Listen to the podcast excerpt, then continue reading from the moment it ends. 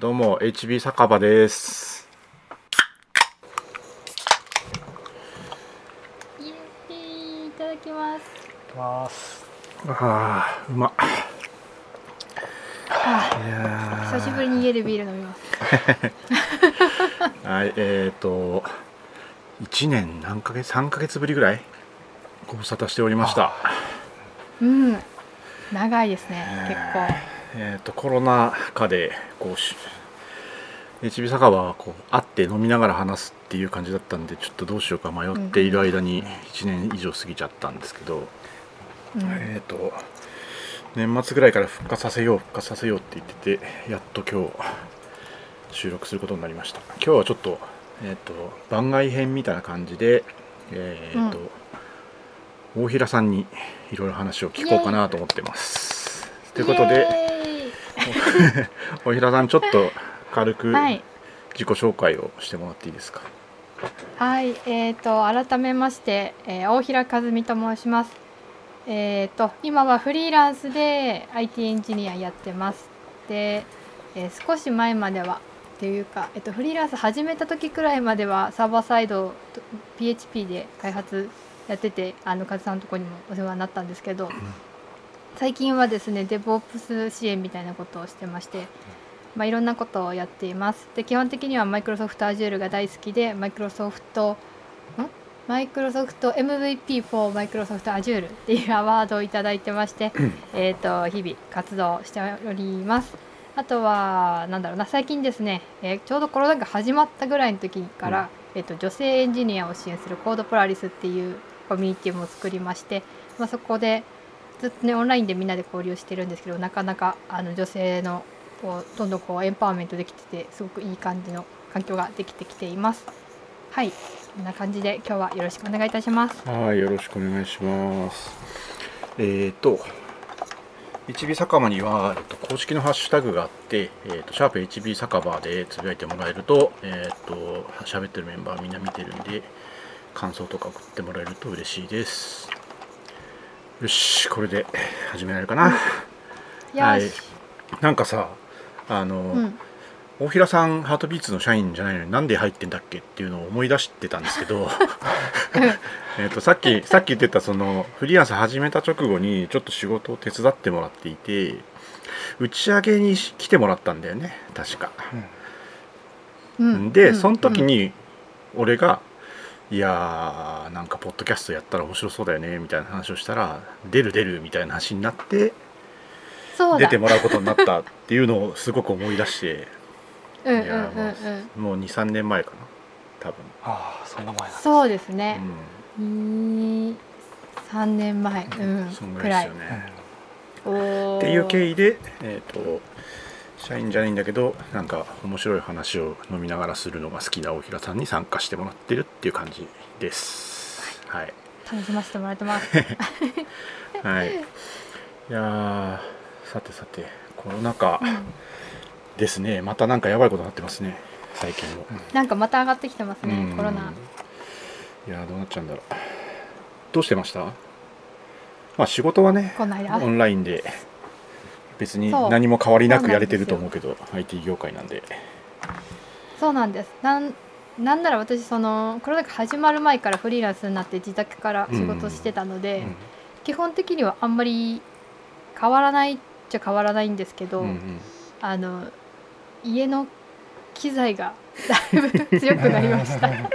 どうせ家にいるんだったらみたいな。そうね。みんなそうだよね、なんか俺もマイク買っちゃったりしたしな、ですよねなんか前は結局そのなんだろう家で作業してても週1くらいではそのオフィスに行くから、うんうんうん。あのメンバーのところに行くので、結局あのノートパソコンで過ごしてたんですけど、うん。でもう家にいるだけだったらっていうのとノートパソコンがめっちゃ熱暴走あがすごい激しくなってしまってもうこれはやっていけないってなって、うん。じゃあ周りのみんなが作ってる自作マシーンを私も手を出してみようってー言って。おあ作ったんだ。マジで。ピカピカしてるのが。えこは？こにいるっていう。あなんかどっかに上げてるの見たかもしれないな。そうなの派手なやつね。あれのやつ。これまだ序の口のもっとみんなの派手なんです私のデフォルトぐらいのやつ。そう。え入れて。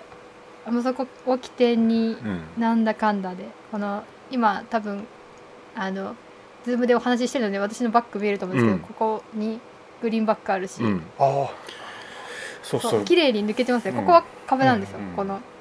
でここの後ろだけグリーンバックなんですけど綺麗に背景抜けてたりえどういうやつ？グリーンバックって。こなんかううし椅子の後ろにくっつけるみたいなやつ？じゃなくてあうんとね普通にスクリーンみたいなやつ。私なんかスクリーンですよ。下にロールにロールになってギューンって持ち上げる。ガシャーンって。ああなるほどね。そう重くてちょっと邪魔っちゃ邪魔なんですけど、うんうん。もう一個前に試したやつは、あのキャなんかキャンプのテントでなんかワンタッチギュッてしまううんわかります、うんあんな感じのやつを使ってたんですけど、じゃまあ、1メーター2メーターのやつを一人でしまうのすっごい大変だし、常にそこにあるの邪魔すぎて。そういうことね。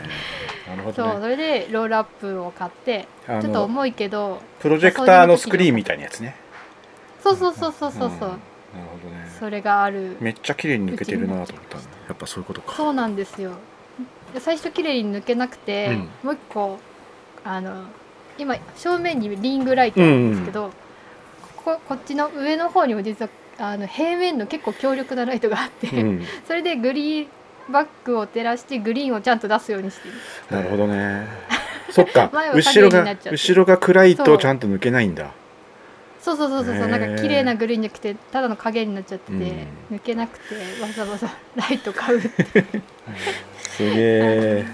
そうとかとか。なるほどだいぶねね机の周りやばいですよね。やばそう、うん。エイタムとか買っちゃったしね。うん。エイテムミニ。なんだっけそれ。スイッチャー。ああのー HDMI4 本入るやつでスイッチャーなんですけど、うんうん結局そんなに使ってないんですけど結果。あーなんかい。ろいろ欲しくなっちゃうよね。なっちゃう、うん、だいぶ買ったけどまだ今度グレードアップしたくなってくるやつですよね。なんかね俺も WindowsPC 作ろうかなと思ってちょっと。作りましょう。なんだろうなんか一個ずつパーツ買えば経費うん。バラバラにできるから、そうね。固定資産にしなくてもいいそんなそんな高いやつ作んないから大丈夫だよ 一応なんかトータルで20 20万万くらいかな、あれ？多分トータルで。うん、ケースも買わなきゃだったんで、うん、うん。いやいやすげえな。楽しい。楽しいね。いやー。リモートそうだよね。もともとリモートだもんな、うんでもやっそうだよね。ぱ人に会えない。仕事やってもらってた時もほぼほぼ週1では一応来てもらってたけどほぼほぼリモートだったしね、ですです。会えないの寂しいっすね。寂しいです。なんかあのあれですよ。あの声出さないから。ミーティングとかない限り声出さないから。そっか家一人だとね。そう第一声がこうめっちゃかすれてるみたいな あと日本語が出てこないみたいにマジでなるんで。ああ本当危ない。そうなんや。えなんか今の仕事はこう定例とかないの、ない。ないの？まなんか。あないかもね。うん、基本 Slackで、うん。まあその時に応じて普通にミーティングする形うん、です、うん。なんか毎週その報告会とかみたいなのないです、なるうん。うん。みんなバラバラの仕事してる、ほどね、うんうん、そうそう。うちはなんかもともと会社行ってた時は朝会とかって言って10時からこうみんな同じ場所にいるんで後ろ向くとあえみ顔が見えるんでそこでうん。朝会やってたやつを今 Slackであ今 Discordか。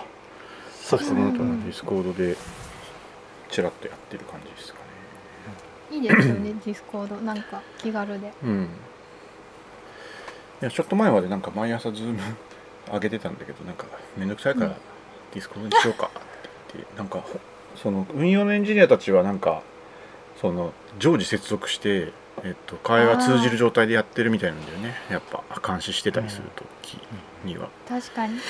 なんでそこのちゃんそこになんかうちの事業部のチャンネルだけ作ってもらってそれでやってる感じですかね、いいっすね。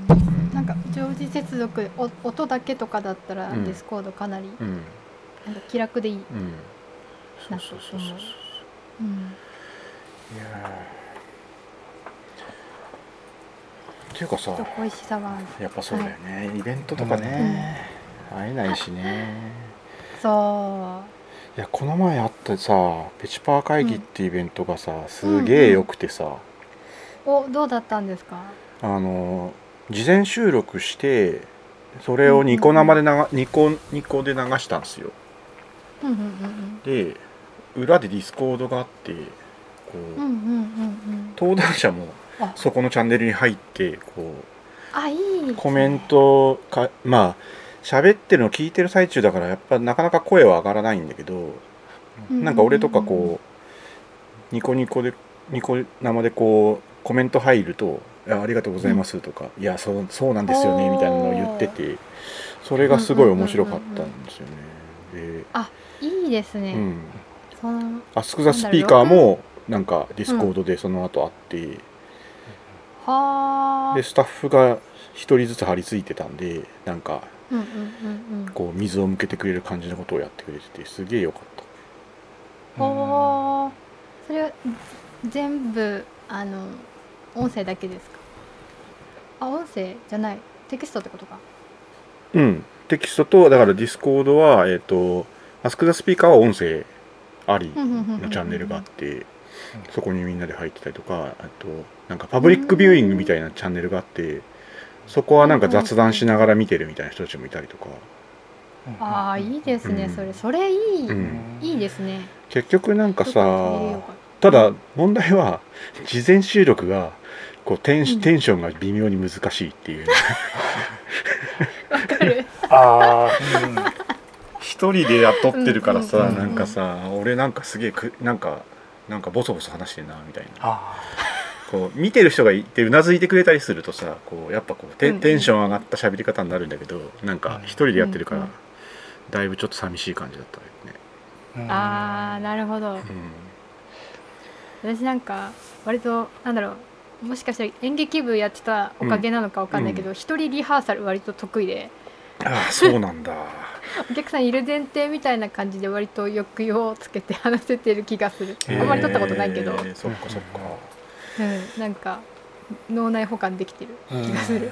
オンラインの登壇って難しいよね反応見えないから、難しい、うん、俺も。うも一人で自分を盛り上げるしかないですからね、2回ぐらいしかやってないけど、なんか1個は去年うん、JTF に入れたんですけど、うん。その時は、うんうんうんうん。あのスタッフの人が1人張り付いてくれてて Zoom だったんですけど、Zoom で顔出ししてくれてたんですよ、ああいいですね。でめっちゃうなずいてくれて、うんそのおかげですげえ話しやすかったっていうのがあったかな。わかるそれ、これ食べてんのよくないな。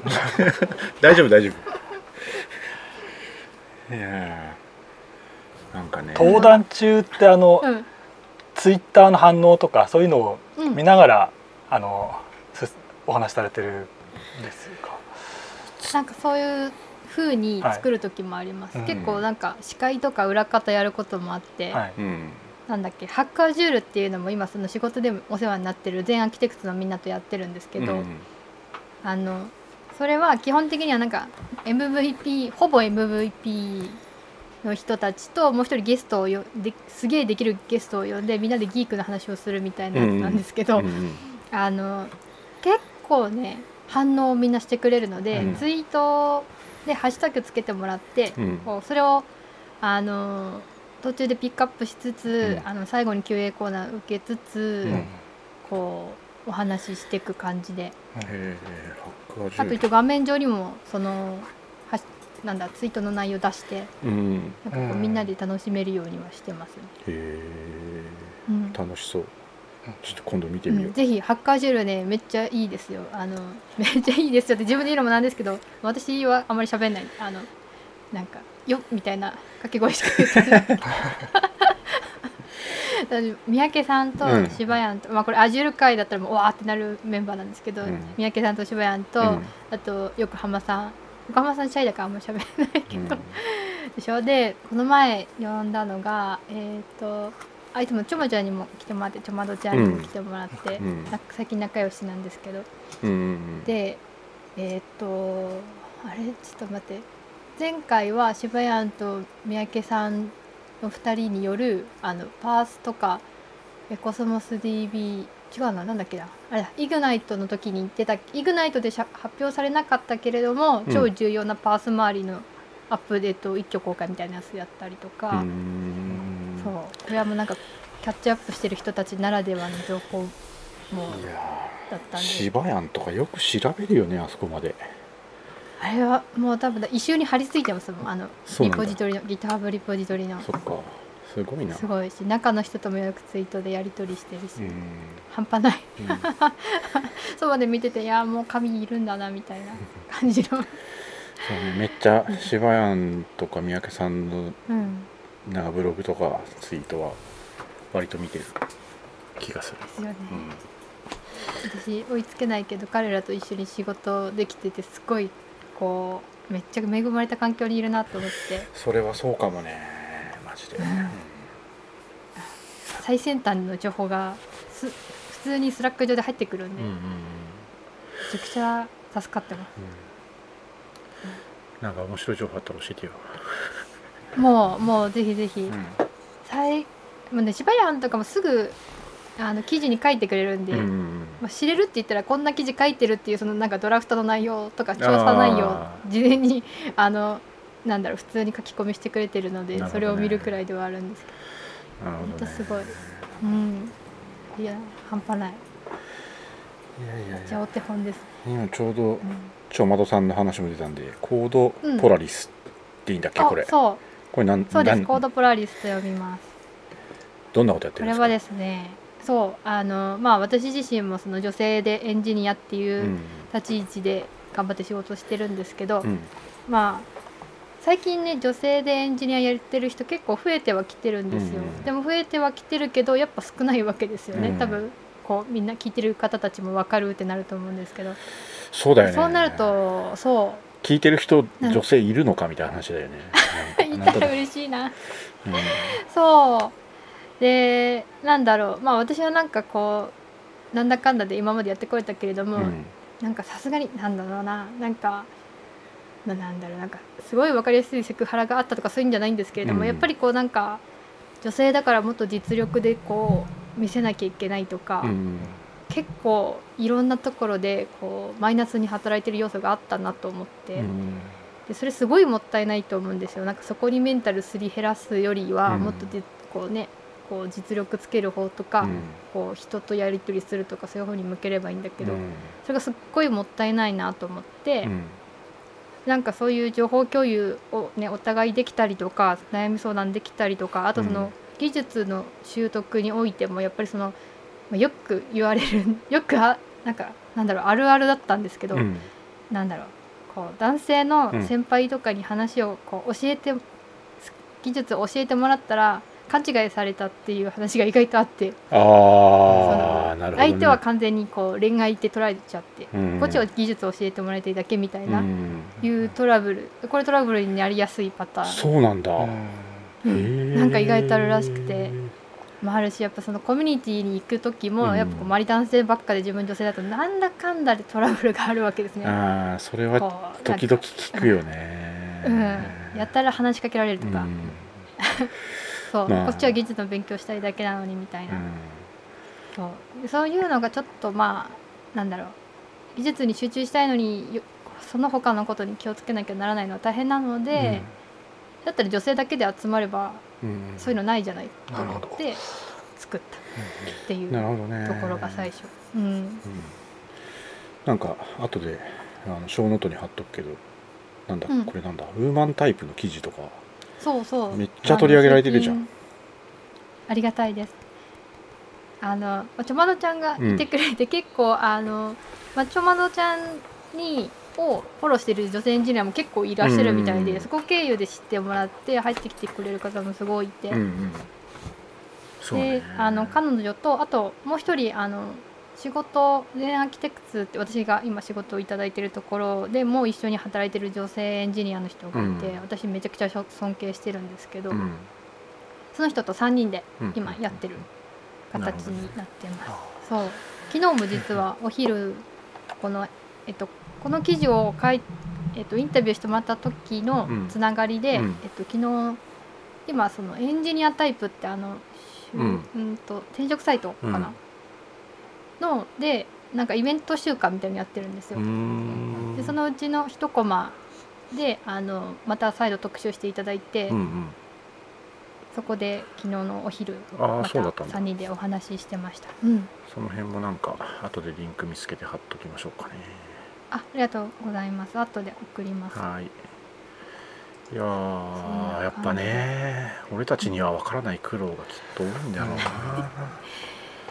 まだね早くなくなってほしいですね。うん。もうそんなうざったい言葉。なくなっていやもうみんなスキルを自由に活かせるようになればウィンウィンだ絶対。うん。うん。なるほどね。うん。まあそうだよね。うん、だってまあ人手不足は全体に言え言える話じゃないですか、うん。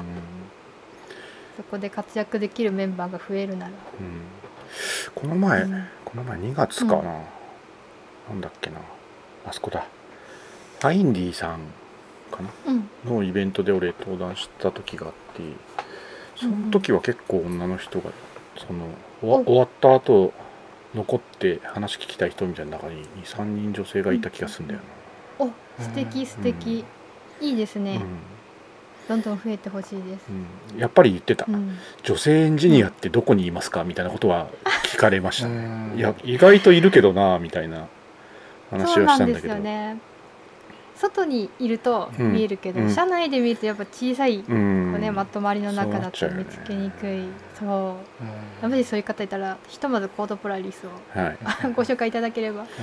最近ね350人ぐらい Slackにいるので何かかんかつながり作れるんじゃないな。るほどね。 Slackではい。普段からコミュニケーション取ってるわけね、そうなんです。なるほどね。もう完全オンラインです、うん。まあそうなるようん、なんならなんか日本国外に住んでるねうん。女性エンジニアさんも来てあの話に入ってきてくれて。なんかドイツとかイギリスとか、うーん。やっぱ日本の状況も見てるんですね。海外うんにいても、もうねそう海外ねねその MVP って話もあったけどお去年一昨年か、行ったじゃないですか、僕も大平さんも、うん。なんか女性のエンジニア多いよね発表する人とかもなんかめちゃめちゃ女性多いんだようんねうんうんうん。めっちゃね、うん。なんか違和感なくうんスンと来てて、うん。めちゃくちゃかっこいいし、うん。なんならなんかお腹大きい女性も普通に喋ってましたね、うんそうだね。うんいたいた。うん。こうなんか準備しているところでこう女の人がいいてとうん。男の人みんな何人かいて、うん。何話すんだろうなと思ったらいきなり女の人が、えっとこのチームのマネージャーでみたいな話になってるからなんかねすごいその辺はなんかやっぱ日本ちょっと違うよなって気がした、めちゃくちゃかっこいい、うん。なんかなんだろうオンラインあそうこの前のあの MVP、うん。なんだっけグローバル MVP サミット今、オンラインでやってるんですけど、それでもやっぱスピーカーの方結構女性の方いて、よかったよね。うん、なんならそれこそなんだろうアメリカだけじゃなくてかなりワールドワイドに皆さん入ってきてくれて、うん。お話ししてくれてて、うん。すごい良い。そうだよね。なんかそのコミュニケーション、なんかさ終わった後みんなでこうわワイワイしてるチャンネルとかもあるじゃん？あれって、うんうんうんうんそこを見るとやっぱ女性の人も結構いて。うんうんうんなんか普通に技術話でワイワイ盛り上がってる感じがうんうんいい感じだよなと思って見てたけど。うん。ねそうなんですよね。そうなってほしいですね、本当。なんか、なんだろうな。あの一応海外だと例えばさ容姿を褒めるとかっていうのもタブー視されてるから、多分そういうところが多少ないとも日本よりはうんうん。過ごしやすいようなイメージはあるんですよね。うんでもなんか最近日本のイベントでもさ、あの行動規範みたいなのをさ各,、うんうんうん各パターンが増えてきたのはまあいいことかなっていう気がするよね。そうですね、そうみんなちょっとずつ気をつけてくれれば、うん。だいぶ居心地がね良くなるというか同じように楽しめるようになるので、ねやっぱりそう。少ないもんな女の人は。うん、あとはあの子育てとかしてい一時的にキャリア離れてる方々が戻ってきやすいようにするためにもうん。必要だと思うんですよそね。れでもいいよねなんか、うんうん。そもそももうリモートだからさ別にね時短でも全然問題ないし、そうなんです、うん。なんなら通勤時間の分ちょっと働けるともし、考えるとすれば、うん。もしかしたら今までより長く働ける可能性もあるし、うんね、家からお迎えだけだったら大丈夫とかあるし、うん。ねお迎えならすぐそこで降ろしてもらえるかもしれないしね、とかね。そうそうそうそうそうそう。まあ子供ちっちゃい子供いるとね家でなかなか仕事できないけどねね。今なんかその子育てチャンネルっていうのを作って、うんうん。 Slack の中に、うん。そしたらねすごい盛況なんですよ。まあそうだよね。やっぱみんななんだろう、まあ、まさに今子育てされてる方今妊娠されてる方、うん。妊娠を予定してる方、うん。あとはなんかまだ先だけどやっぱ気になるっていうん人たちがみんなが興味あるうん。ことなのでやっぱり、うんあと逆にもう子育て終わったっていう世代の方たちもいっぱいアドバイスくれて、うん。そうなので PH やっぱりこれはもう、ううん。んいいね。PHP のコミュニティでなんか、うん。俺が行き始めた頃に来てたうんお母さんうん。うんが最近また復活して来てたりするのはあるな。お。うん。いいですねいいですね、うん。いやいやいや。そっかそっか。そうなんです大変だよな、まあうんまあいろいろ噂はいろいろ聞くからね。うん。うん。まあ多分女性が生きやすくなればみんな生きやすくなると思うので、まあそうだよね。だから一番わかりやすい。今オンラインになったら来やすいとこやっぱあんのかもしれないよね。ある。うん。すごくある、うん。すぐ抜けれるし、うん。うん。うん。ね。逆になんかなんだろうい一回あったのはなんか懇親会みたいなのしてて、うんうん。どうしても まあみんなこう酔っ払ったりとかすると下ネタに走って、うん でもそこにやっぱ顔見えてないからつい忘れがちかもしれないけど、うん。女性もいたので、うんうんうん。なんかまあそういうのはやっぱりちょっと気をつけなきゃいけないなっていうのはまだまだあるけど、まあわかるよっつって。嫌じゃない人ももちろんいるから女性でも、うんそう。そこはもう人によるんだけど一応配慮はね、まあ一次会までぐらいは配慮した方が。確かにね仲間内ならいいけど、うん。うん。そうね。どこまで人が入ってるか分かんなかったりするしね、うん。こう聞いてるだけの人もいるからね、そうそうそう。う、ん。なんなら日本じゃ日本人じゃない方とかもいらっしゃるかもしれないかうん。ら、それこそいろいろ男女だけじゃなくその、何？国籍とか、うん。人種とかの話も絶対気をつけなきゃいけないと思う。まあそうだよね。うん。まあなんか変わってくきてはいるからうん。まあなんかね前よりはだいぶいいかなって気はしてるけどねまだまだそうです、ね、頑張っていかないと、うん。いやーめっちゃいいと思う。応援してる、うん。まあ俺は参加することはできないけど。あのし最近ねあの外向けにねレポート出そうと思ってせっかく。みんなすごいいい活動をしてくれてて中で、なんでね出していくので、うんなるほどねうん、ぜひ興味持っていただけじゃればあ、うちの社内の女性エンジニアには紹介しておきますよ。ぜひぜひぜひあの何人かいるんで。嬉しい。うん。IT エンジニアっていうくくりではあるので、うんうん。全然サーバーサイドでもなんならその IT に関わるその営業とかデザイナーとかうんうんうん。でも全然いいなと思ってる。なるほど。じゃうん。ああの一人に伝えると多分伝えてくれるっていう人がいそうなんで、うん。その人に伝えておきます。ありがとうございます、うん。いやーじゃあ次何話しようかな。何がいいかな。大平さんもともとどういう経緯でうん。何をやってる人？みたいな話しましょうか。まあ今はねす。今は MVP でクラウドガリガリみたいな感じじゃないですかもともとキャリアどこから始まったのとかそういう話から。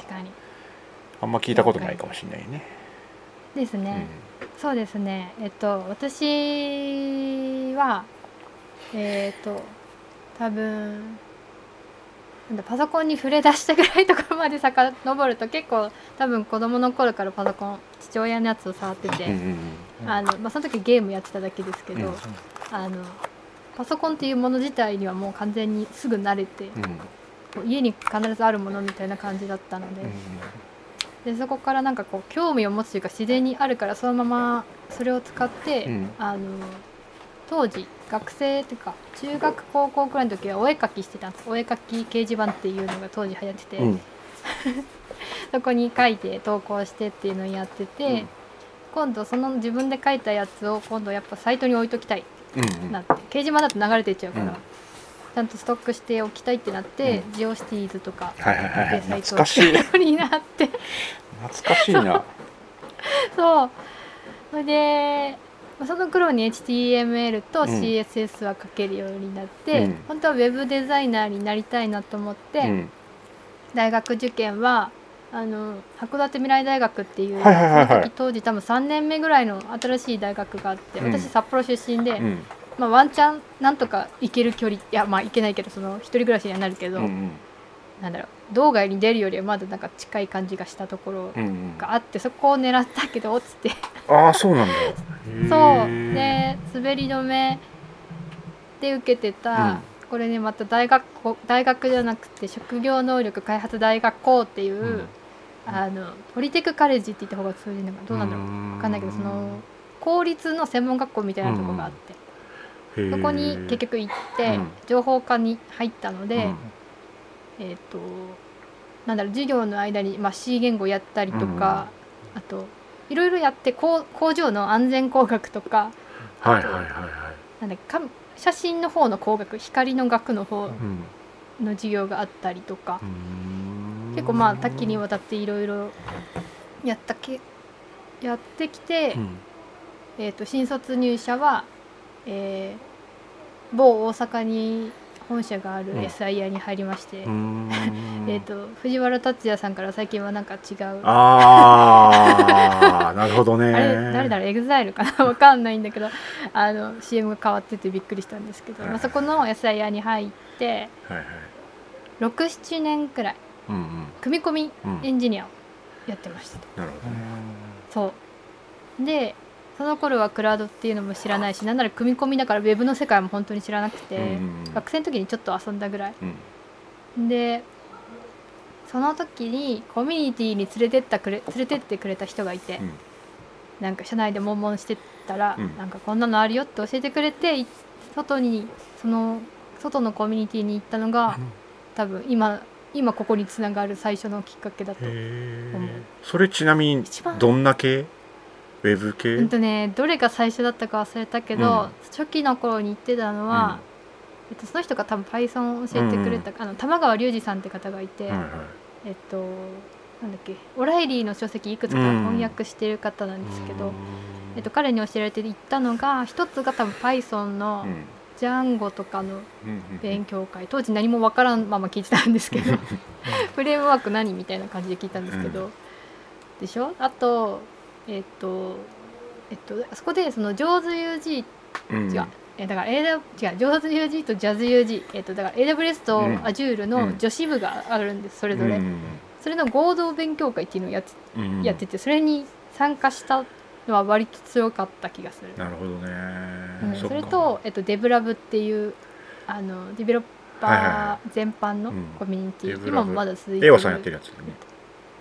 そうそうそうそうそうそう、をにあたりに参加してなんかあ外の世界があるんだとか、うん。あとそのクラウドが今流行ってんだみたいな、うん今から乗るんだっていうのが分かって、なんか組み込みでやってたけどそのまだ20代で、うん。しかもその女性でこれから先30代になって、うん。食っていけるのか分かんないってなったんですよね。でなんなら私一回も昇格してなくて。うん。もうなんかこれだとちょっとそうないの6年7年うんマ6ジで？年ぐらいかな。ずっと平社員だったんですよ。まあ多分、まあ、私の能力が花咲かなかったっていうのもあるけど、うん。あのモバイルチームでうん。携帯電話のチームで携帯電話って半年ずつごとに開発期間があるんですよね、でまあその新人とか新しい若いうちって、まあ、こうチームがこう縮小とかするときに、まあ、絶対外に出るじゃないですか。うん。でベテランが残るじゃないですか、うん。やっぱその回される方だったんですよね、うん。若かったから、でそうするともうチームを転々とするしかなくて。うんうんなかなかスキルもつかないみたいな感じってそうことだよね。つかない。で行った先行った先全部違うしなんならオープンソースを使ってるわけじゃなくて全てが全部がこの社外費うん。チーム費みたいな、なのでどこの技術も通用しないみたいな、いう状態で多分転々としてたのは多分割と要因だった気がしてこのままだったらこのまま30代になったらちょっと終わるわっていううん。危機感があって、いきなり辞めたんですよなるほどね、辞めてなんだっけ無職住所不定になりながら、うん。まあいろいろあって、いろいろあって結局えっ、とまあしばらくいろいろやってたんだけど PHP でサーバーサイドをかけることが分かってうん。うんあの仕事になる仕事になるくらいは一応かけることが分かったんで、うん。そこから PHP で仕事をして、うん。その後はあれですあのカズさんと会ったあのプロジェクトをはいはいはいはい。初めて会った時あれ あそこから王子がいたとこね、まあ、そうっす。そこでまあでもかなりこう精神と時の部屋みたいな感じで実力をつけることになり その後クラウドの某何やなんて言うんだろう。某某会社にい違うクラウドのなんあきクラウドのシステムインテグレーターっていうのかな、うんに行っまあてまあ王子が行ったところだね。そう。腐れ縁が。そう、まあ、かなり皆さんにお世話になって、うん。その後はえーっと自社開発のところにい違うちょっと転職しすぎて分かんなくなってきた。あそうその後は自社開発のところに行ってそこも PHP でその後にえーっとスタートアップのえっとこれはね Azure 上にスパコンの環境、自動構築するサービスを作るところのススタートアップ行っていろいろそこであのインフラストラクチャーズコード周りがかなりうん。自分でもできるようになって、うん。今フリーランスになったとう。ん。いういっぱいぼやかしたけど。うん。そうね もうでも大平さんといえばこう、うん。あれだよね。あの Infrastructure as Code っていうかさえっ、となんだっけ。 ARM テンプレートを書きまくるっていう人だよねなんか。そう。Azure リソースマネージャーですね、うん。最近はね Terraform もめっちゃいい子だってことに気づいて、うんうん。結構 Terraform に移行してます。ああそうなんだ。ね。うん。あのかゆいとこに手が届くとこと届かないところはまた絶妙なんですけど、うん。うんなんかモジュール化しやすいのはテ,、うん。 Terraform です。うん。やっぱやんないとダメかな。今んとこねまだ Resource Manager で足りてるからいいけど、ちょっと複雑なことやろうとするとねちょっと足りないんで。足りない？っていうかめ Terraform でめんどくさいんだからね。だよね。あの一回作っといたら、うん。なんか ARM テンプレートはモジュール化しにくいから、うん。コピペしにくいんですけど、うん。 Terraform は割とコピペしやすく書けるんで、うん。そっかそっか。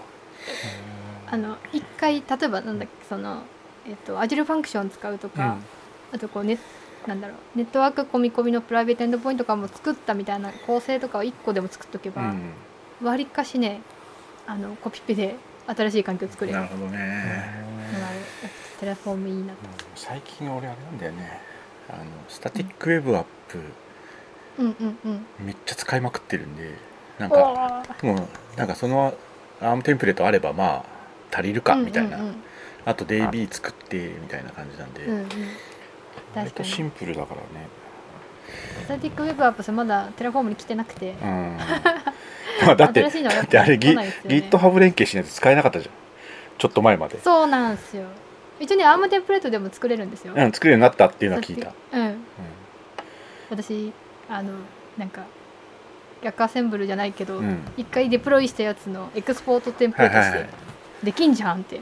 ああそっか。それ それそれはできるか、うん。うんうん、あれだよね。ただねめんどくさい。Azure DevOps からできるようになったんでねこの前。あそうですそうです、でも結局 GitHub トークンとかゴニョゴニョしなきゃならないからああそうね。なんかベースコードかなんかそのポチポチやる方でやった方が最初楽うん、いです、それだけなのやーなんかいや,、うん。いやーあれは超便利だ。ねほんと三宅さんもめっちゃ推してるんですけど、うん。私ももうこれ以降あれスタティックウェブアップスしか使わないんじゃないかみたいな。うん俺もそうだな、うん。きっと。うん。まあなんか PHP のバックエンドとかは書いてるからそれはねうんうんうん。普通にサースで上げてるけど、フロントはもう全部あれでいいんじゃねえのっていう感じになってる、いや本当そうですよ、うなんか Azure 普段から使ってたらしかも今無料じゃないですか、うん。あのプレビュー期間だから。そうそうそうそう。なんでいくらでも立てる立てられるのが本当助かる。そう。ネイキッドドメインだけね。ちょっとなんかゴニョゴニョしないとできないけどね。ああなるほど。うんまだなんかいつもあの試すしかできてなくて。いうん。いや俺普通にプロダクションでめっちゃ使ってるよ、やめっちゃいいですね、うん。ちょっと三宅さんもその話多分嬉しいと思う、ちょっとなんか三宅さんと話す機会を作りたい、いつでも呼びますよ。Static Web Apps の話してたらすごい喜んでやってくれると思います、マジか。うん。一、回じゃあ。あとコスモスねコスモスね。コスモスよくわかんないんだよね。それもあの三宅さんにう言えばいつでも、ん。いやーなんかこう難しいんだよねあのなんなんなんとかユニット。あどう設計していいかまだやっぱわかんないんだよね。一回すげえ試したことがあるんだけどあはいはいはいはいはい。どう作るべきかどどういうユースケースで使えばいいのかみたいなのはなんかまだしっくり落ちてきてない感じがするんだよね。ああなるほど、うん。あれですね。しかも一応ねそのハックアジュールってやってて、うん。前半年1年弱前くらいかな、うん。コスモス編やったんですよ。ほうほその時はまだ確かサーバーレスモードとかはちゃんと出てなくて、ううん。なんか出るらしいみたいな話で終わってたところがうん。あって、一応録画がある。録画どこ行ったかちょっと後で貼っときます、うん。ちょっとそのリンクを、それで三宅さんに聞けば多分ねどのユースケースでも答えてくれる。うん本気すごいんで。そうそれ探してる時大体出てくるの三宅さんのやつだったんだよね、ですよね。だって、うん。あいててあの日本でうん。コスモスめっちゃやってるの三宅さんくらいしか私は分かんないです、うん。うん、あのうん。なるほどね。そう。いやーちょっと三宅さん一回呼ぼうか。声かけます、うん どっかで呼ぼう。今度はい、うん。そういえばなんだっけ、うん。今度ねえっとコスモスあ Azure コスモス DB コンフっていうのが来週あるの。来週？21日にあるんですよ、うんうん。で三宅さんたち出るへえ俺なんかさなんか最近仕事忙しくてさ、全然見れてないんだよね、うん。いろんなの。一応 URL 貼っときますね、はい。ありがとうございます。日本時間が何時か分かんないから聞いときます、そっかうん。いやー楽しそうだね。楽しい。今今まででもしかしたら一番楽しく仕事してるかもしれない、うん。え今メインでやってるのはさっき言ってたその GitHub うん、絡みの話が多いんだよね、きっと。そうです。最近その立ち上げを今頑張ってて、あのその GitHub の中の方たちからいろいろこうスキルをなんか伝授してもらってるところが今で、うん、うんこれからこう載せていく感じです。去年まではインフラストラクチャーズコードメインとかかな。うん。あとまあワークショップやったりとか。ワークショップ講師は割とよくやってます。えー、それ何のワークショップ？アジアジュルあとねよく Azure です。なんか1個 Azure で、うん。まあそのその全アーキテクツのメンバーが作ったオープンソースにしてるこうサンプルアーキテクチャがあるんですよ、でそのサンプルアーキテクチャのそのまあ Azure の使いどころの話とか、うんあとえっとまあ、その環境をどうやって作っていくかみたいな。そうん。のデプロイしてどうよどう設定するかみたいなところを私があのうん。皆さんと一緒に手を動かしながらハンズオンやるみたいな。そこで ARM テンプレートで、えー、とトータル25個くらいのリソースを ARM テンプレートでデプロイするみたいなのを私が作ったので、ー。んへーそのあたり込み込みであのみんなに ARM テンプレートを書かせるわけじゃないんですけどそれを使ってうん。デプロイしてもらってこういう構成でこうこう動いていて、うんでこうなんかこう、えっと、システムを動かしてみるみたいなうんうんみんなでデプロイしてみたいなののワークショップを何回かやったりとか。へえそれ楽しそうだな。うん、あの コードあるんでうん。コードあるってそれがね多分初めてあのオープンソースでいろいろ出してやったの。やつかな。今もそれも、うん。あの ARM テンプレートから Terraform に変えたいんですけどなかなか あの他が忙しくてなんか歩みが遅いやつまた貼っときます。あとはなんだろうな。うん。うんなんかコミュニティの延長みたいな感じで よくハンズオンの講師やってますね。ィうん。ん。あこれ面白そう。よしこれやってみよう。あのねコード書いてるのは柴山たちなので、うんうん。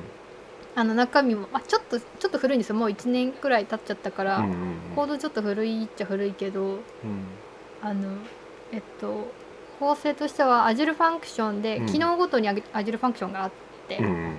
でそれをそれぞれ連携する形になっていて、うんうん。でえっとあれ？一応プライベートエンドポイント使うようにしたんだっけ？ちょいちょい今更新はしてるんだけど、うん。今どこまで更新したか忘れちゃった。プライベートエンドポイント使ってないかな。あプライベートエンドポイントも込み込みのうん。いや使ってた使ってた。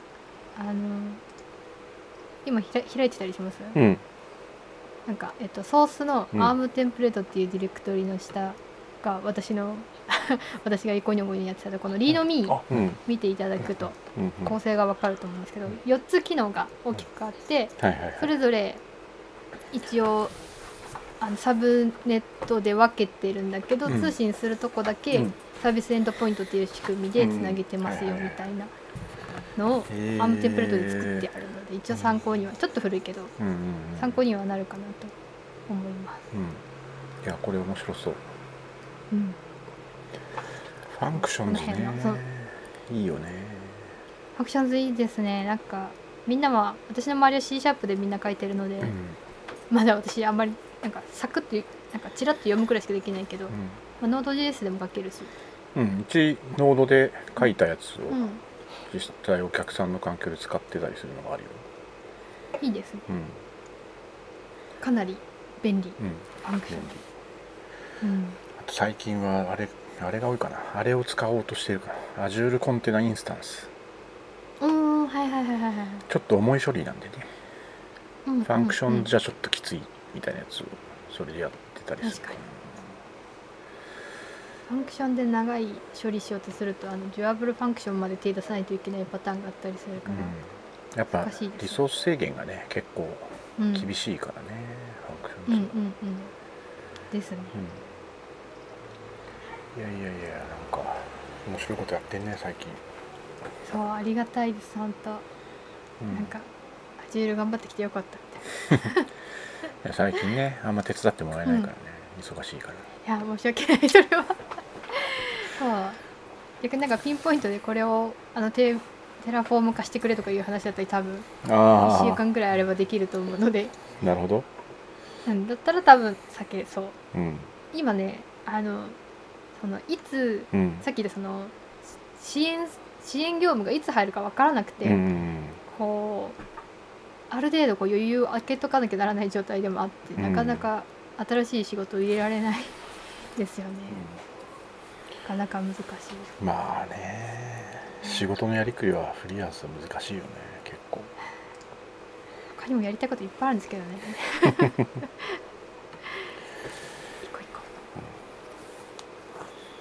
何話しようかじゃあ。そろそろ。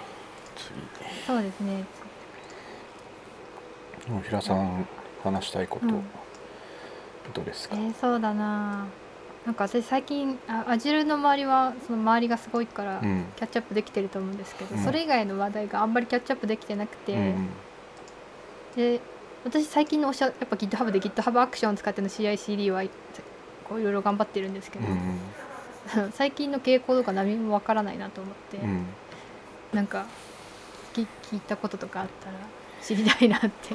俺もでも偏ってっからな GitHub アクションは別に普通に使ってはいるけど、お客さんの環境は大体最近は Azure DevOps 使うことが多いんだよね。おやっぱりおなるほどなるほど、リソース作るのもうん。あの CICD からやらせたいんでその、うんうんうん。アームアームテンプレート使ってリソース作るとかうん。をやるのはやっぱ Azure DevOps がやりやすいんでそれを使うパターンが多いかな助かりますしね普通に、うん。そうそう。一応アクションにもねあることは確認しました。アームテンプレートのデプロイできるやなんかねとりあえずあれポータルからテンプレートを落として直前まで行って、そこから直して、うんうん全部順番に作っていくみたいなことをよくやってるかなつめっちゃあのスムーズな使い方。うん。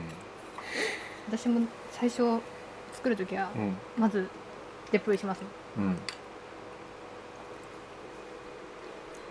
ですよね。なんか なんだろう GitHub うのん。勉強してたらやっぱり Azure DevOps の積み分けどうすんのっていううんのはかなり出てて、うん。なんだろう今その受けてるその GitHub のか中の方からうん。聞く話でもやっぱりその積み分けの話よく出てくるし、うんダメだちょっと NDA が絡んで言えないけれども、某某サミットでもやっぱいろいろ話題あったし、うんそうね。うん、もう言えない。もう言えないね。けどそまあねうなので裏側はね、うん。Azure DevOps ですからね。GitHub アクそうションは。ねそうね。ほおんあの基盤は一緒ですね、で一応なんだっけ？多分これは言っても大丈夫だと思うんだけど多分どっちも死なないっていうか、うん。うん統統合するっていうよりは積み分けていくみたいなことを言ってたので、そうね。うん。スプリント管理とか Azure DevOps の方が絶対いいのであの Azure ボーズうん。ボード。こうん。っちの方がやりやすい。うん。GitHub のはライトだから。うん。うちタスク管理はどっちも使ってないからな。最近ねちょっと見直して自分のタスクも GitHub でやろうとしてて。ああそうなんですね。うん。あの GitHub もその一周とあとプロジェクト、うん。まあ、簡単な看板、ん。ToDo とプログレスうん。と段くらいだったら全然いけるから、うん。もうちょっと使いこなしてみようかなと思って。うん。ねあれね。こういつ終わるかわかんないんだよねあれだと。わかるわかる。あのべそういうのだと絶対デブあの Azure ボードの方がいい、うん。スプリント綺麗に分けられるし、うん。あのスプリント間の移動も楽ちんだし、うん。見やすいし。うん。そうね。でもその俺辺も三宅さん得意で。Azure ボードもあんまり使ってないな。おおあのスプリントの管理はね多分やりやすいです。私も実際そのプロジェクトでうん三宅さんの指導のもとうん。うんそのスプリント単位でやってたんですけど、うん。Azure ボードその点はかなり使いやすい。あれ何でやってるの？ススクラム？スクラムそうスクラムです。言われるがままにやってるだけですけどそこは、うん。ちょっとなんか手数が多いんだよねやんなきゃいけない。ああそれはわかる、うん。そうですね、うん。確かに。それがちょっ普と段は何かで何でやってるんですか？前やった時使ってたピボタルトラッカーってやつを。あはいはいはいはいはいあはい、れを割とずっと使ってるんであれがいいかな。るほど。って感じ、りますよねなんかうん使いやすいやつって、うん。もうなんかお客さんにも無理ってそれでそれでやらせてよって言ってやってるからうん、うんうん今うんうん。使いやすいのがいいです。うん。うん。なるほさてさて CICD ね。なんかやっぱみんな使,、使い始めてんのかな？なんか最近 Azure パイプラインなんかこう急に待つで待つ時間が増えた気がするんだよね、どなんかタイミングによっては。あなんか 全不然全然流れないじゃんみたいな時がたまにあるんで、あれ何なんですかね、なんか私はもうあの GitHub Actions の方にうん。うんから入ったのであんまり使ってなくて。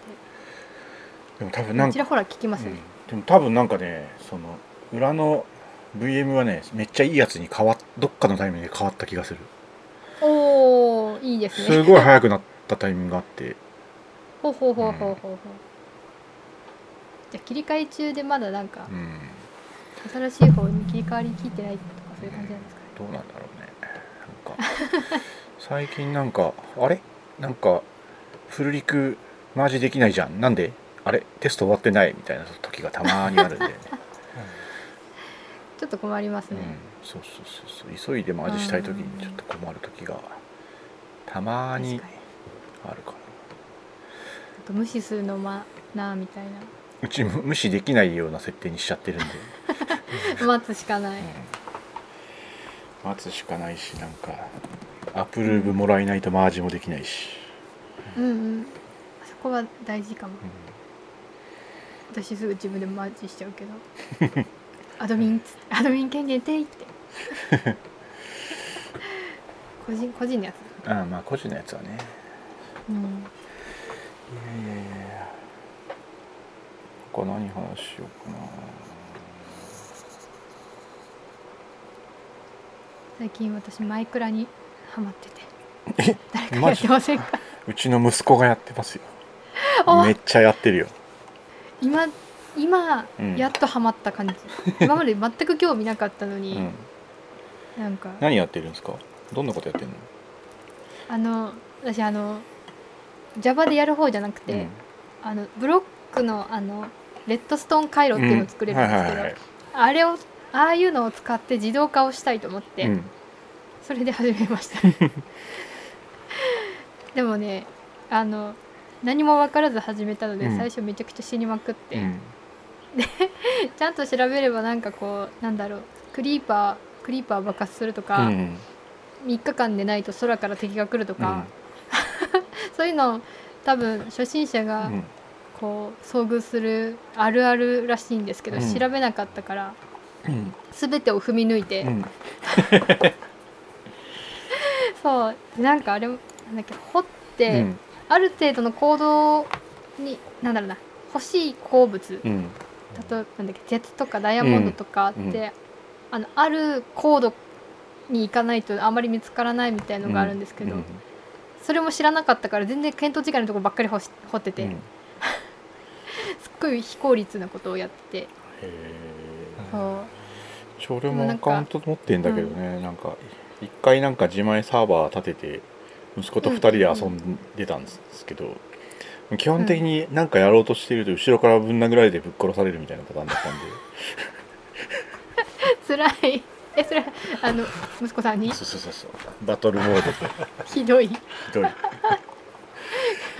平和じゃない、操作がねなかなかねうん。難しいよね最初、そうですね、うん、あのなんだろう。ひ一人で始めてるのはめっちゃカメカメだったんですけど、うん。あの複数人モードでやるのがすごい楽しくて、うんうん。あのワールドに入れてもらっていろいろ教えてもらいながらやったらめちゃくちゃ自分の方もはかどるっていう、うん。なんでねなんか初めてつ通信しなんだろう。あのオンライン M ん？オンライン RPG はすっごい苦手だったんですけど、うんうん。友達ができなくて、うん。でも友達がいる前提で始めたらこれ楽しいなっていうことに気づいてなんかコロナ禍だからこそやれたかもみたいな、そう。なんかうちの息子もなんか Python でなんかうん。なんか自動化できるじゃないですかマイクラって、うんうんうんうん。Python でピラミッド立てるプログラムを書いたりしてたよなんか。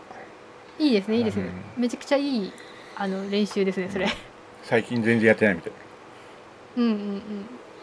あれなんなんか私山とかすぐ平らにしたくななんかすぐ削り出して。気づいたら夜3時みたいになってる時があって。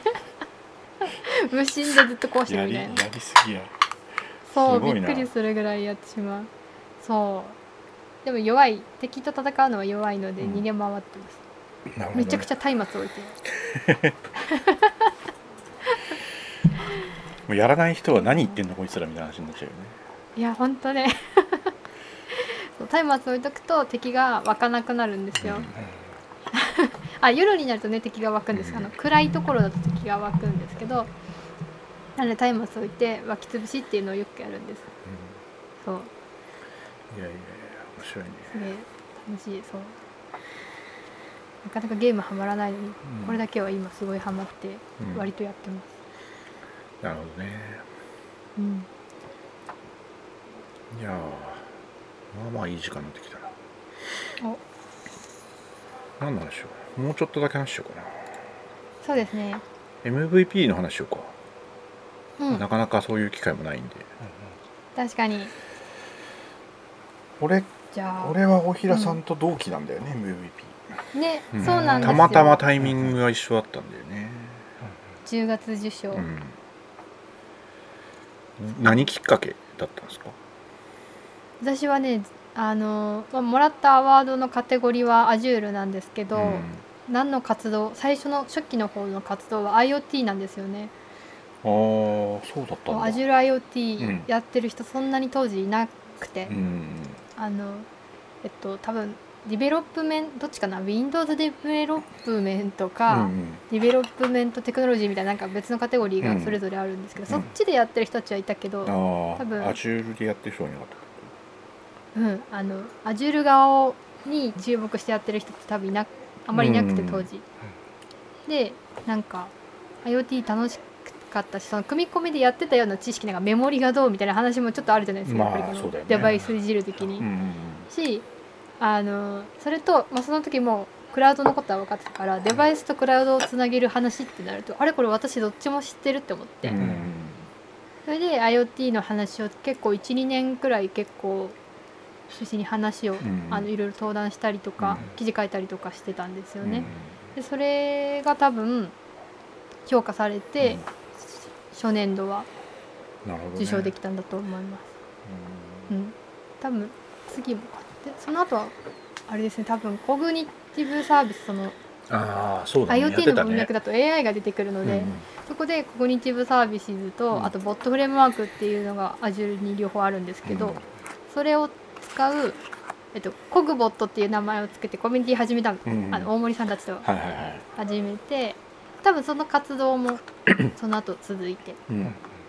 うん、でえっとそれでやってたら今度あのカテゴリーに AI ってカテゴリーができたんですよ。うん で私 AI はちょっとそうじゃないみたいな。AI をやりたかったわけじゃないってなってうんうん一回ちょっとコグボットのあの活動を少しお休みして、その時なんだろうな多分 Azure 側何が思ったかな。と間忘れちゃったけど多分いろんなところちょいちょいつまみ食いしてたんだと思うんだけど、うその辺やってつないであとはなんだろうな、パース触ったりとかであとアームテンプレート触り出して今に至るかな。うん。やっぱでもそういうききっかけあるよね。うん。うんうんうん。なんか俺もあの当時うん何年前、五六6年前とかぐらい？きっと。そんくらい？私たち次5年目ですよ。ここにいるけど。あでも1回あれがあるから多分ろタイミング変わったやつがあるんで多分6年ぐらい経ってるよねきっと。立ってます。でその当時 Azure でオープンソースであ。使ってる人がほとんどいなくて。確かに確かに。で当時やってた仕事で Azure 上になんかポスグレのクラスター組んでみたいなことやってたんですよ。っていう話を誰か MS の中の人にしたら、ーそれめっちゃ面白いやんって言われて取材に行くわみたいな話をされたんですよね。うんうんで誰だっけ？誰が来たんだっけな？忘れちゃったな。うんで「いやそれめっちゃ面白いからちょっと別のやつにも紹介しときます」みたいなことを言ってきたのが牛尾さんだったんですよ。おおなるほど。なんか DevOps やってて、うん。なんかアプリなんでなんか毎日何回もリリースしてますよみたいな話をしたら牛尾さんが来て、うん。で牛尾さんのインタビューを受けたらなんかなんかそうそうたるインタビューを牛尾さんやってるじゃないですか。その中になんかよくわかんない俺が出てた一緒に出てたみたいな感じになっててで、でとりあえず MVP 推薦しときましたからってああの当時はなんかエクセルのシートになんか自分のこうなんだろう推しのところを書いて送るみたいなやつだったんですけど そのエクセルのシートが突然送られてきてうんうんこれ埋めて送ってねって言われたんですよね確か。たまたまたま当時はねその PHP でポスグレでみたいな人ってほとんどいなかったんで。それをやってるからちょっとこううまいことこう引っかかったみたいなところは、ね、さっきの大平さんの話じゃないけどやっぱやってなかったところにいたからたまたまそういうきっかけがあったみたいなところあるよね。ありますね。うん。すごいあると思う。うんうんうんうん。大平さんもどなたかに推薦されて MVP になられたっていう形なんですか？一応あのなんだろう なんだっけあのエントリーシート送られてきたみたいなのはないですけど、うん。あのなんだろう。評なんだろうなあの応援するよって言ってくれた方は何人かいました、うんうんでもただ彼らがどう応援してくれたかわかんない。逆に言うと。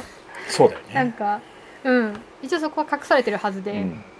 あのああでもね多分その私の場合はそうだったのでなんかなんか一か八かだったのとなんかうん。私もその、まあ、またこの女性の話に戻ってくるんですけど何かこうなんだろうな外から見てうん。こう、えっと、証明できるものが欲しかったんですよね。うんうんうん。それでなんかワンチャンこれ取れたらめちゃくちゃこう分かりやすい、ね、評価だなと思って、うんあの挑戦してみようって思ったのはあります、まあ、それの取ってみたらって言われてなるほどって考えたっていうのがあって、そういうきっかけはありました。うん取ってよかった。そうね、俺も。うん。やっぱりねなんか面白いよね。俺でも俺でもそんなにそんなに詳しくないんだけどねハジェル。私もまたしかわかんないけど、自分が使ってるところしかわかんないからねなんか。うん、あのなんだろうな。こう MVP になってから、うん。こうできたにこうつながりうん。がすごくありがたい、そう。ね、今は、うん、おかげで自分のスキルアップにもなってるし、うん。うんそれは確かにあるね。うんうん、あとモチベーションがすごい。やっぱそのグローバルサミットに参加してあ世界ってこうなのみたいな、うんうん。うんいうのを目の当たりにしたっていうのはあって。でまたここに行きたいって思って、うん。やっぱじゃあちゃんとこう更新しようって思ったし、うん。こういろんなことをその周りの MVP からとかこう、うん世界からもらった情報をやっぱみんなに伝えたいっていう思いもあって、それでなんかやめるっていう選択肢は今のところないみたいうん。な まあやめなんで落ちる可能性はあるけど。落ちないようにしていきたい。うん。今回ね今ちょうどうんアジュル MVP は今は、えっと、日本の年度末3月末で活動レポートを出して、えっと MS さんの期替わりのうん。6末で、えっと継続できるかどうかが分かるんですけどで今だから審査期間なんだよね基本的には。そうですね。うん。普段ならそうです。ん。まあ今年はねちょっとコロナでなんかちょっと特殊パターンになるみたいなことも言ってたけどね。う。んだから俺は、なかなかね。あの MVP ってこうなんかトロフィーみたいなのが送られてくるんですよ。でうん。毎年こう、うん、毎年こう何年何年っていうチップをこう追加できるようになっててそれが5年経つとなんかね特別な特別な5年おめでとうみたいなのが一緒に送られてくるんですよ。そうそうそう。でそ青れそれそれをもらうまでは頑張ろうと思ってたんですよね俺は、うんうん。あと1年が 次ですよねうちらね。そうそうそう次。れもらえるのね、うん今年のそう。7月1日にメールが来てるかどうかみたいな話なんだよね。どうやってカウントされるんですかね今年ね。ね。あでもちゃんとカウントされるっていう噂は聞いたけどね、お、うん。そしたら私ももらえるはず、うん、嬉しい。だからしまあなんかねその僕らはすごい運がいい時にちょうどまあアジュールね当時まだこうん。うまだ立ち上がったばっかりみたいな感じだったからねそうですね。最初にかなり全盛期、うん。うん。最初にこう始めた人のこうメリットをたくさんもらってる感はちょっとあるけどね。いやいや先に目をつけたもん勝ちですよ これは。そう。そこが目の付けどころが良かったってやつですよ、うん、そうね。うんうん。広まってからじゃねうん。レッドオーシャンですからね、うん、そうそうだからねちょっともうちょっと前だとアリババとかもねあったしね。あうん。そうですね。今だいぶ増えてきてるみたいだけど。ああーなるほど。使いどころ結構増えてるんですか？なんかちょいちょい聞くようにはなってきた気がするなあなんか、うんうんうんうんなるほど、うん。ねあの最近うん。あの JK はアリババの MVP になってるしね、そうですね工藤君うん、工藤君ダブル MVP ですからそうだよね。すごいよね、ね。そう。最近だと Google クラウドプラットフォームなんか割とこうみんな使ってる気がする、うん、最近なんか Firebase はちょっと試して使ってるけどね、あれ超いいな。超いいな。うん。なかなかアプリでアプリでオフラインとか考えたらもうこれしかないんじゃないかみたいな話だよね。あれデータのとこですか、うん。なんかデータストアそうそうそうそう。あそれなんか唯一無二みたいなことうん。他の人も言ってた気がする、うん。まあね。モバイル？ん？モバイルアザーサービスです、うん。も M バース。エムバースのでやり取りするデータストアうん。は Firebase がいもう一択だみたいなうん。言ってた気がする、確かに。なんかねすごいめっちゃユーザーさんついちゃうと結構厳しいみたいな話があるみたいだけどね。ああ、うん。通信料かさむみたいなうん。感じですか、そうそうそうそう。そこですよね、うん。ネックはそこですよね意外とね、うん。なんか誰かが初日にもうなんかめっちゃユーザー来てやばいってなって全部作り直したのが辛かったみたいなのを見た記憶があるそれはなるほど、な、すごい嬉しい悲鳴だけど、うん。大変ですうん。ね、なんか最近、うん。うんあのーなんだろう。こう小規模なアプリ作る時だったら、うん。もうクラウド使わないで Vercel とか、うん。 Netlify とかってつ、うん。結構使われるじゃないですか、でそのバックエンドで必要なとこだけ Google 使うみたいなうん。パターンがあるみたいだけど、なんかその必要なとこだけバックエンド別のとこにするって私なんかどうもなんかなんだろうこう遅延とかうん。無駄じゃないかなっていつも思ってて不安になってたんですけど、うん。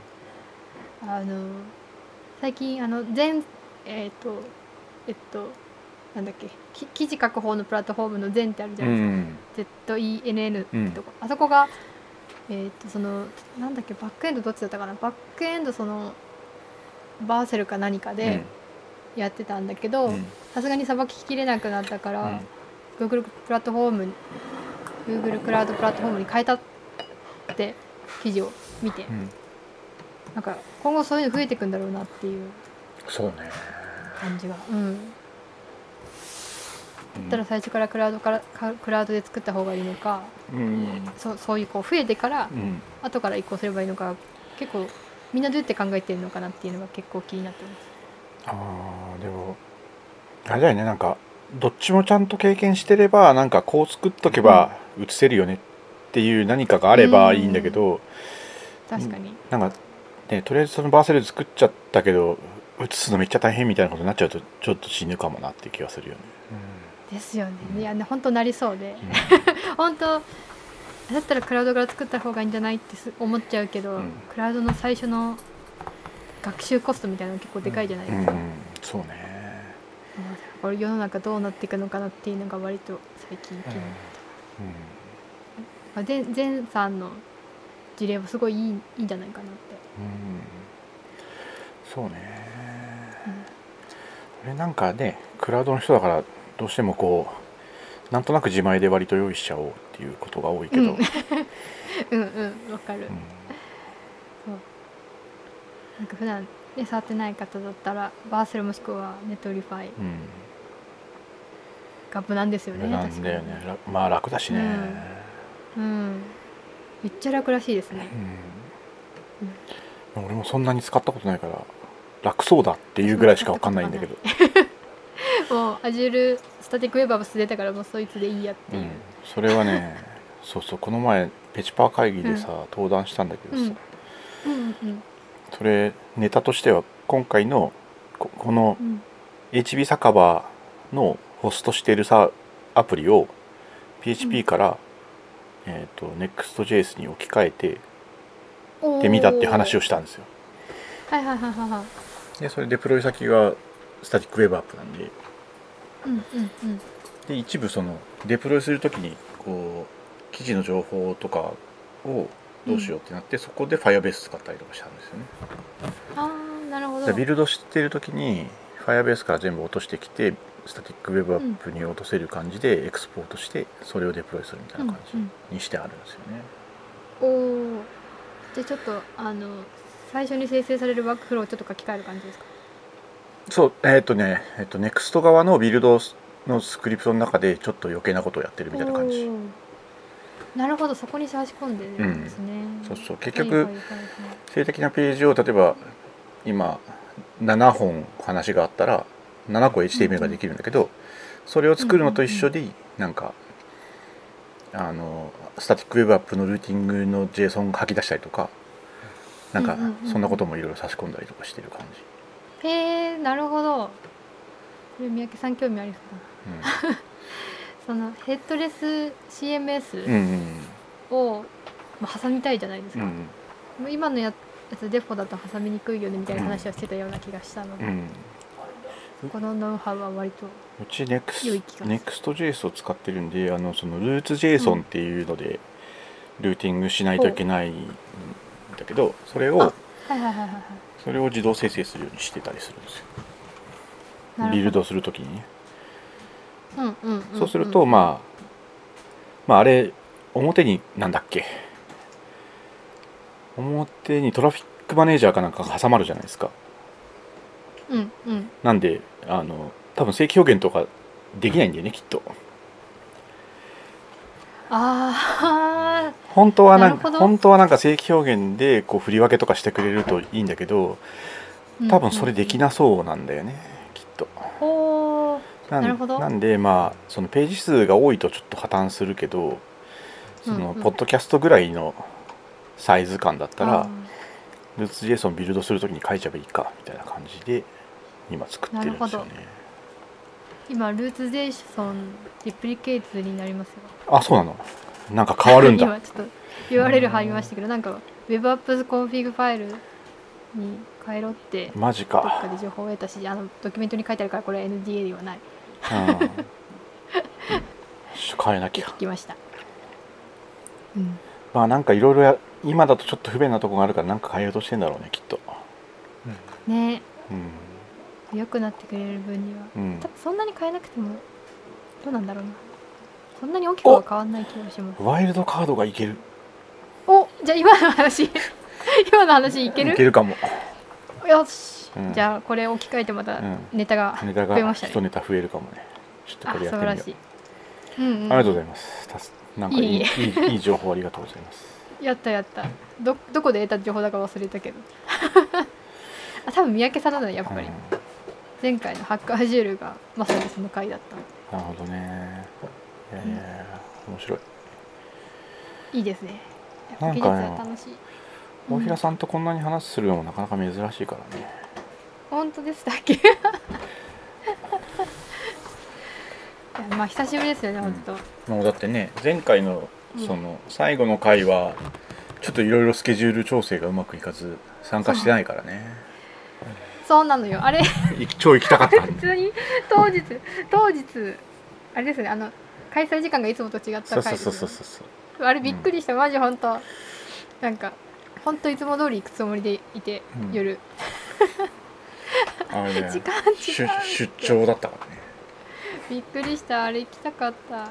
えあれがそこですよね。そうそう。私行きたかったとこそうですよね。そうそう太郎のビアバーで収録したやつ、めっちゃ行きたい。うん。めっちゃツイートはいつもウォッチしてるんです。でビール好きのメンバーとあのそれこそマーヤちゃんと行こうかなってなるほ勝手に、あの元 MVP 友達の女の子がいるので、うん、なる行こうかなと思って勝手に画策してる。まだ言ってない。ほ どいや誘ってください。そうします。はい。ちょ4人4人超えない程度まあそうだね。ちょっとむしろ2回ぐらい開催するかも。はい。そう。いや早く会い会いやすくなりたいですね。そうですね。うんいやいやほんと面倒。お。コロナワクチンが来てくれれば。そうだね。もしかしたら来年の今頃はもう普通に会えるかもしれない。そうですね。なんか秋ぐらいにはなんとかなっててほしい。うん。そうですね、いやいやいや。ということで、えー、と本日のゲストはゲスト？は大平さんでした。ありがとうございました。ありがとうございました